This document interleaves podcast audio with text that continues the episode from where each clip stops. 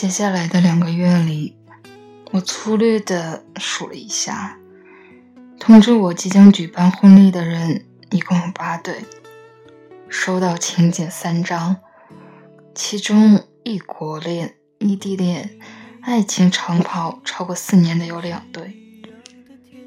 我有很多朋友在跟我描述他或者他的另一半时，是这么说的：“嗯。”他家就是本地的，个头也不错，工作很稳定，在国企朝九晚五，或者性格还好，去看电影吃个饭也有共同话题。最后得出的结论就是，觉得没有什么大的波澜，这样下去的话，就是这个人一起结婚也不错。突然想起我曾经痴迷的剧集，我可能不会爱你。于是出于对陈柏霖恋恋不断的花痴和少女时集泰于一身的幻想，印象最深的有两个片段，一个就是李大人那位骄傲的朋克妹妹跟他说：“以后要是有那么一个人跟我在一起，只是因为觉得我还不错，而不是爱我。”我一定会扇他两个大耳光。一个是李大人对痛哭流涕、不想放手的曼芝说：“那你喜欢的究竟是我这个人，还是因为我这个人恰好符合你所罗列的条件呢？”我由此记得，我曾经问过一个我喜欢也喜欢我的小伙一个问题。想必每一个姑娘也都会问过，那就是你那么喜欢我，究竟是为了什么？得到的答案诚恳明了，而又现实简洁。因为觉得没什么不喜欢的地方。在当下，我觉得这个回答听了极不舒服，又不好发作。因为回想起那些影视片段，觉得自己确确实实被放在了一个还不错的选择面上。在这一年里，断断续续的被老妈在对象问题上念叨了几次。由于家庭的氛围和传统，长辈们会觉得早结婚不会是一件坏事。并且在听到和见到的众多长久婚恋关系中，多数人是年少时期就登记办证了。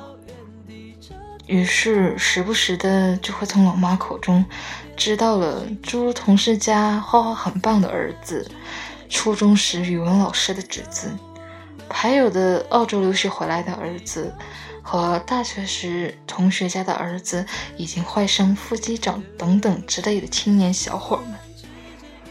长辈们帮你挑选对象的条件总会现实很多，不过不尽如人意的地方总会出现一些转折。他在央美学建筑，但是和你一样高。他工作稳定，收入不错，但不在南京。他个性老实，老爸以前是某某局的局长，但是。比你大九岁。再比如，他前途光明，人也靠谱，但总是飞来飞去，工作繁忙。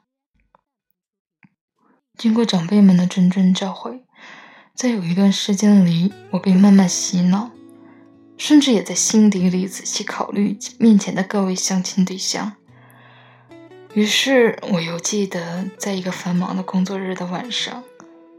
我终于答应姨妈去见一见其中一位飞来飞去、快成副机长的小伙。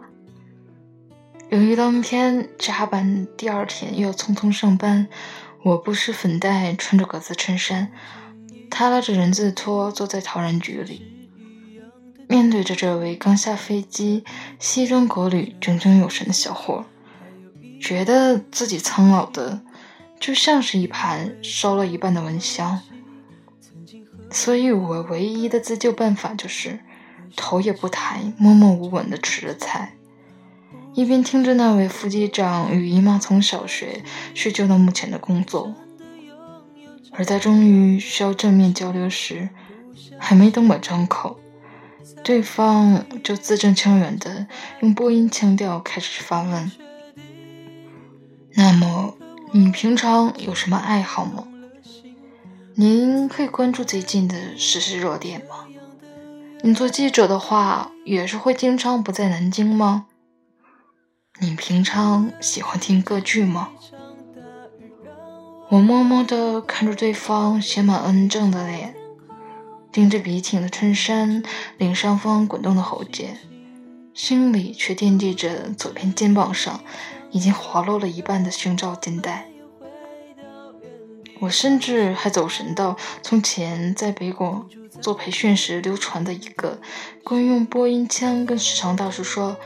师傅，请给我二两米饭的段子。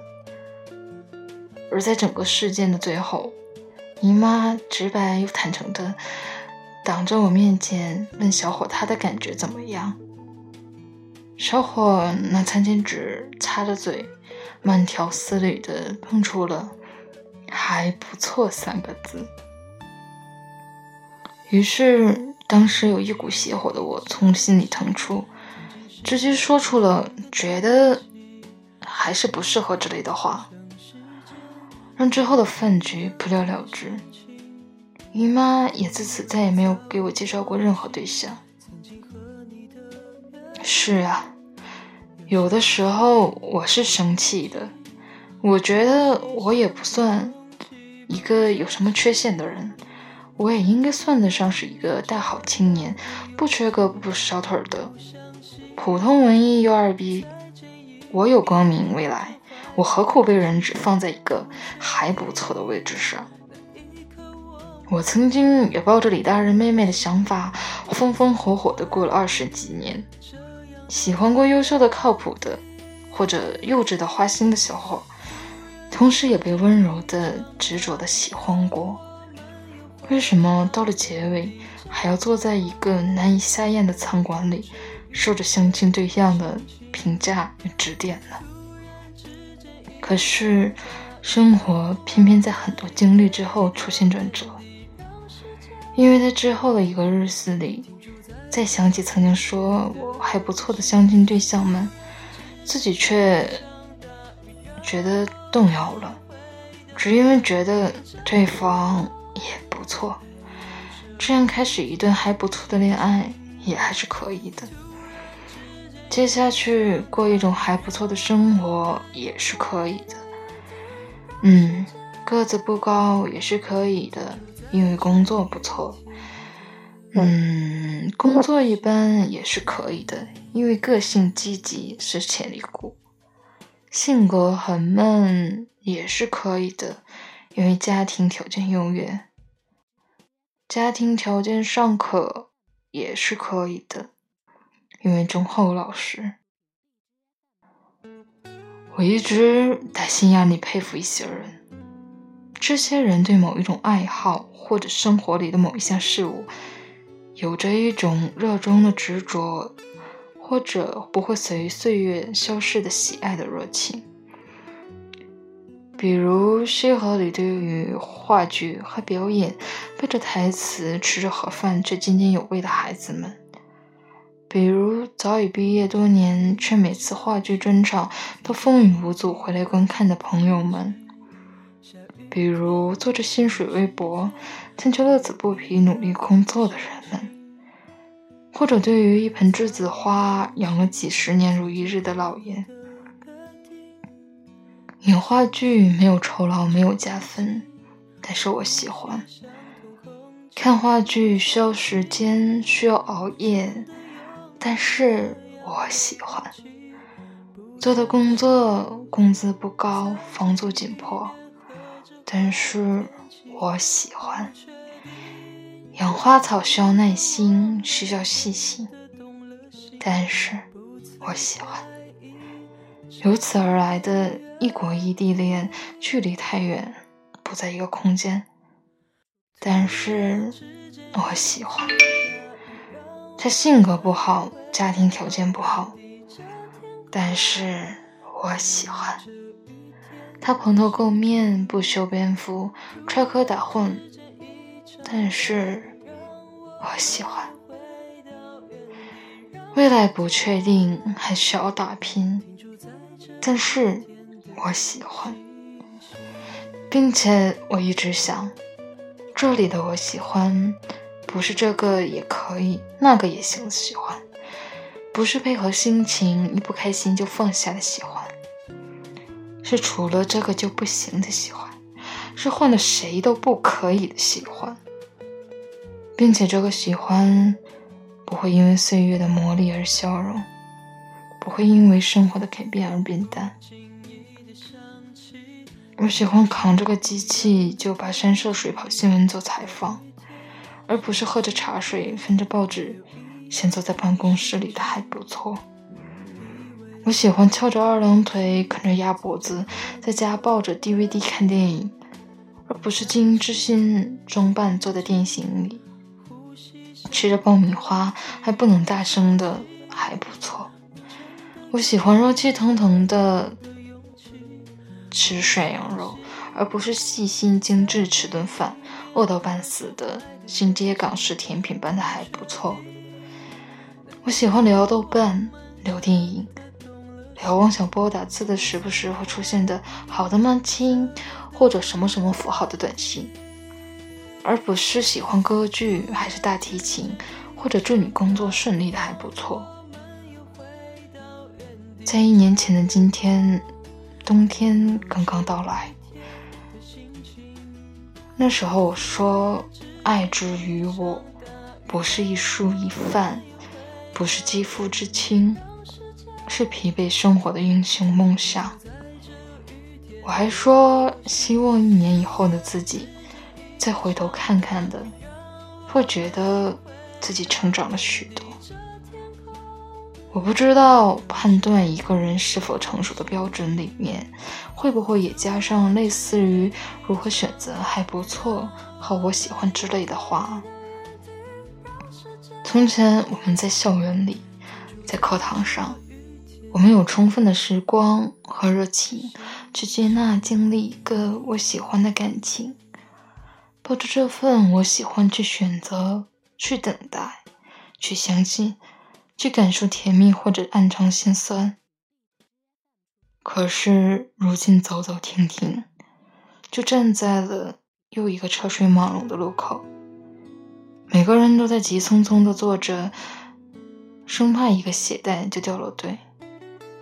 于是，我们选择了一份还不错的职业，选择了一个还不错的恋人，过今后还不错的人生。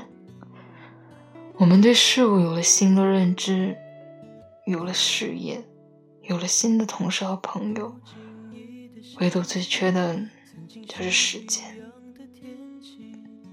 我们有时间坐在电脑前面刷半天微博，却没有时间好好了解一个人。就仅仅一个还不错，就把陌生的对方搬到对象的位置衡量。我记得很久以前喜欢过一篇文章，里是这样说的：天下女子或者男子，若求的只是一个玩伴，一个恋人，那尽管敷衍。按年龄、身高、体重、月薪、星座去寻找，容易的很。若是求得是风雨同舟，求的是心心相印，求的是秉烛夜谈，求的是夫唱妇随，求的是恩爱夫妻共白首，就不要以为爱是一见钟情、门当户对就可以天长地久的事情。我也一直相信“好事多磨”和“来日方长”这样的词比，比一见钟情和拎包入住来的更靠谱。我一直庆幸自己还算幸运，做着一份我喜欢的工作，身边有一群我喜欢的密友。那么在文章的最后，我依旧要写下：希望明年的自己，希望以后。好多年以后，经历千回百转、跋山涉水的自己，带着一个我喜欢的英雄梦想，面朝着一个我喜欢的、不再事与愿违的未来走下去。如果非要加上一个，那就在别人或好或坏的关心你生活怎样了的时候，淡淡的回答一句：“还不错。”的约定，又想起这雨季，呼吸相同空气，不相信我真的拥有这样的勇气，不相信再见一面和这坏的天气，不确定那一刻我们真的动了心，不曾怀疑这样。